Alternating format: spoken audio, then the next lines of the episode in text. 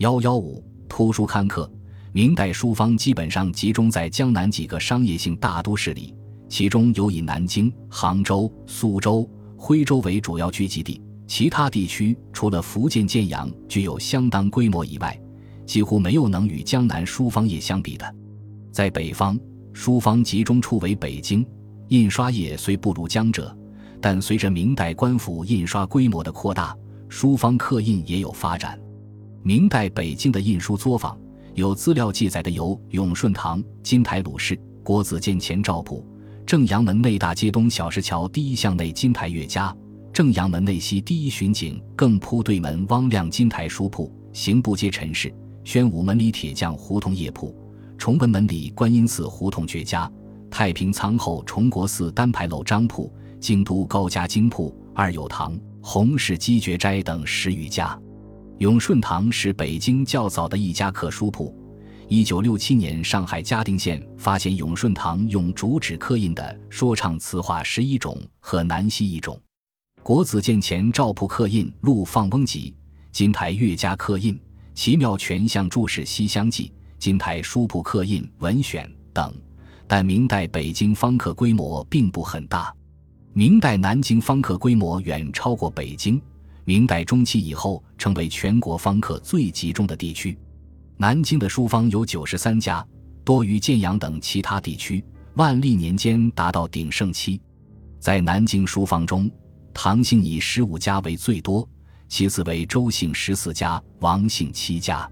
南京方刻书的内容和品种，多为民间所需的各种评话、小说、故事、戏曲。传奇等通俗读物，此外还有一些医书、经书、文集、尺牍、琴谱、绘画等书。其中唐姓书坊数量多，刻书的数量和品种也最多。唐对西富春堂就刻印了近百种书，现存者有《管鲍分金记》《三顾草庐记》《吕蒙正破窑记》《岳飞破鲁东窗记》《张巡徐远双中记》《商路三元记》《韩信千金记》。白兔记等五十余种，富春堂课本工艺水准很高，在编辑上也有特色，对古本的校对核定也很认真，但有时修改增删过多，在艺术上出现适得其反的效果。唐秀谷适得堂刻有《裴度香山还带记》《赵氏孤儿记》《五伦全备忠孝记》《经差记》《香囊记》《拜月亭记》等十一种，数量远不及富春堂，但质量并不差。据估计，明代南京书坊所刻系具类书籍约三百种。福建建宁府自唐末宋元以来一直是重要的刻书中心，书坊多集中在建宁府的建安、建阳两县。到明代，建安书坊衰落，建阳书坊独盛。嘉靖年间发展到鼎盛时期。建阳书坊较为集中的是麻沙、从化两镇，各乡集市别有日期。从化镇每月以一六日为吉，是日书坊书籍比屋为之。天下书商阶级许多有名的书肆经营几代。建阳的书坊或称书林，有唐号姓名可考者约四十八家，有许多是宋元以来的老书坊，有的已有二百余年的历史。建阳书坊刻印书籍的内容，到明代也发生很大的变化，从宋元时代的经史子集为主。变为向多样化发展，通俗读物、小说、历史故事、评话大量刻印，还出版了大量的科技、医学、相书、法律以及家庭日用书籍。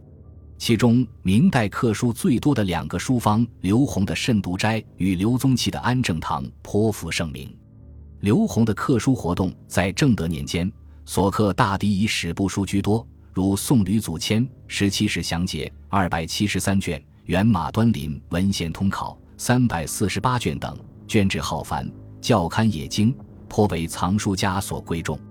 安正堂所刻多为集部及医经类书，如《真九字生经》《类聚古今韵府群玉续编》《象山先生集》《宋濂学士文集》及其附录等。苏州书坊很多，主要有三十七家，所印书籍不仅数量多，而且质量好。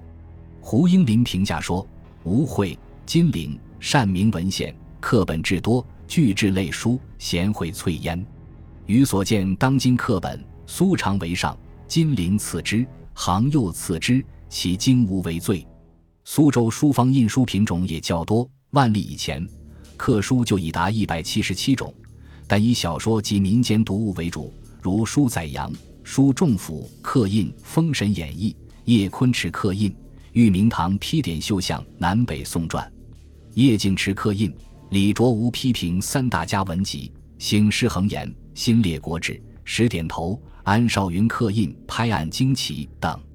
由于小说、戏曲类书籍民间需要量很大，各地书坊竞相刻印，往往有几家书坊同刻一种书。其他如历代名人诗文集、经史、医学等类书籍也占有一定的比例。苏州书坊刊刻水准较高，许多仿宋元刻本。因为雕刻精美、装帧考究，几乎可以乱真，所以为当时藏书家所重视。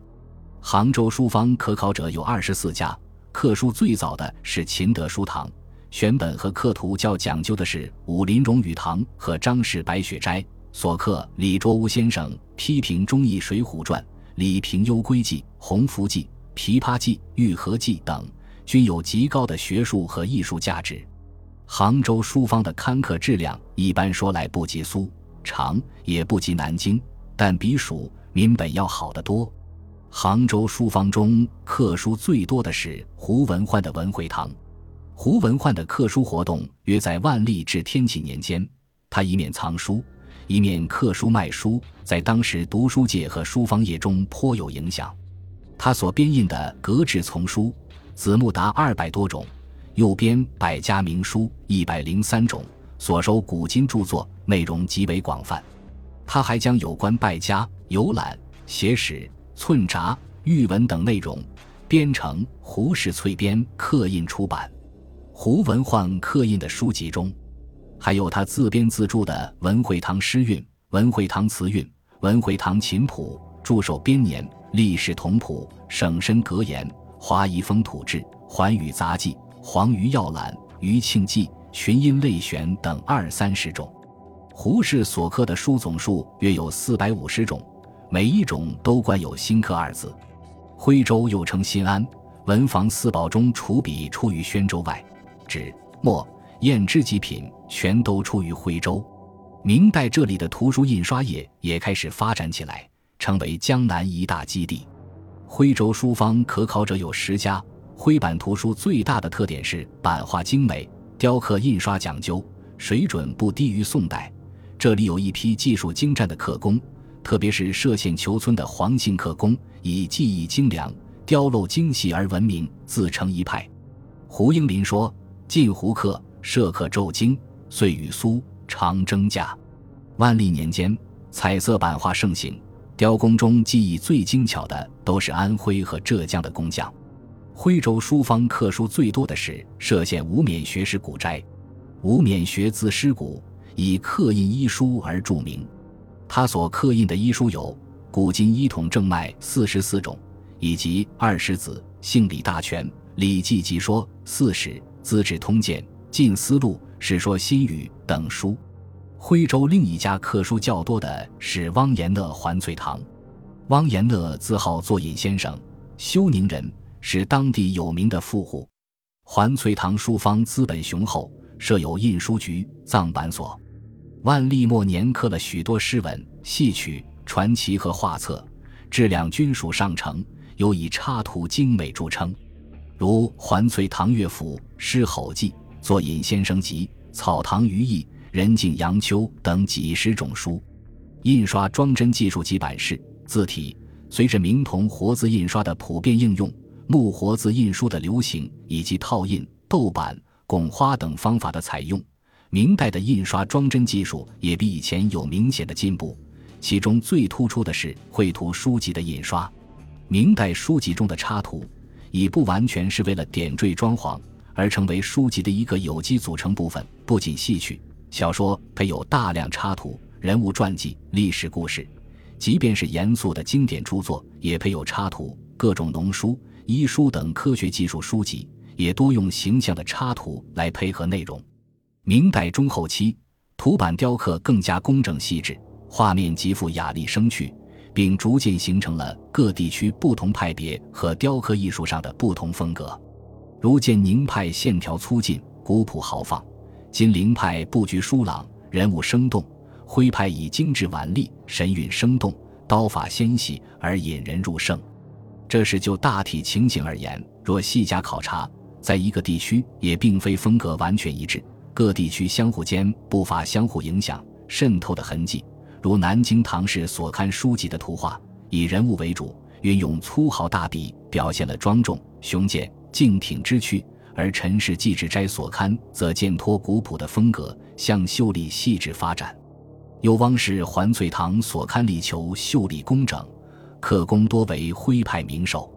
明代图版印刷的发展，各地都涌现了一批优秀的刻工，而人才最集中、名手最多、技艺自成体系的。当推徽州刻工，又以歙县虬村黄氏最为有名。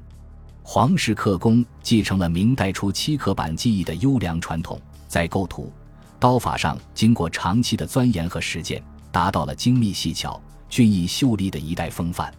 他们大都具有一定的绘画基础，有的是有一定水平的画家。他们根据画稿细心雕镂，不仅不损原画精神，而且有时其刀锋能借助画家笔触之味道。深刻表现出画中人的内心情绪，做到眉目传神、栩栩如生。他们有时也与当时的名画家合作，创作出会刻双金的作品，如画家丁云鹏、吴佐谦与刻工黄德史合作创作的《博古图录》，画家陈洪寿与名雕手黄子立合作的《西厢记》《九歌图》《水浒叶子》等，都是具有很高水平的佳作。明代套印图书普遍，而且出现了图画的彩色套印。套印是在一块雕板上，在不同区域的印刷部分分别涂上不同颜色，经重复叠印而成。明代中叶是套色印刷的黄金时代，当时有名的刻书家闵其吉、闵昭明、林汝廷、林蒙初、林迎初等，都曾用朱墨二色或三色、四色印刷过图书，称为朱墨刊本。尤以闽刻最著名。明万历三十三年，安徽歙县城市滋生唐刻印的《墨院》一书，附有近五十幅彩色插图，多为四色、五色印成。在套印技术发展成熟的同时，豆版和拱画的印刷方法也相继问世。豆版是将彩色画按不同颜色分别刻成一块小木板，然后逐色由浅入深套印。拱花是用凹凸两板嵌合，使板面拱起花纹，产生立体感。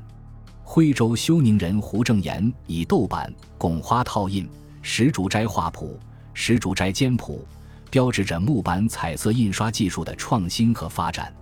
明初印书的版式、字体等风格基本上沿袭元代之旧，多是黑口赵孟字体，行式比较紧密。嘉靖初期有所变化。当时受文学复古倾向影响，刻书的人争相追摹北宋风格，字体采用了欧阳询、颜真卿的书法，横轻竖重，方方正正，版心由黑口变为白口，刀法趋于板质。万历以后，黑口本见多，从此黑白口都常见，字体更趋方正。名人印书用纸有棉纸、竹纸，嘉靖以前多用棉纸。万历以后，则以竹纸为多。明代初期书籍的装订既南宋，元代之后流行包背装。包背装一是把各书页粘在包背的纸上，一是以板心做书口，书页两边做书背，空白处打孔，用纸捻装订，然后装上封面。到了中期，产生了线装，即把包背装的封皮改为前后各加书衣，同书身一起打孔穿线，装订成册。线装至清初开始广泛采用，直到现在还有应用。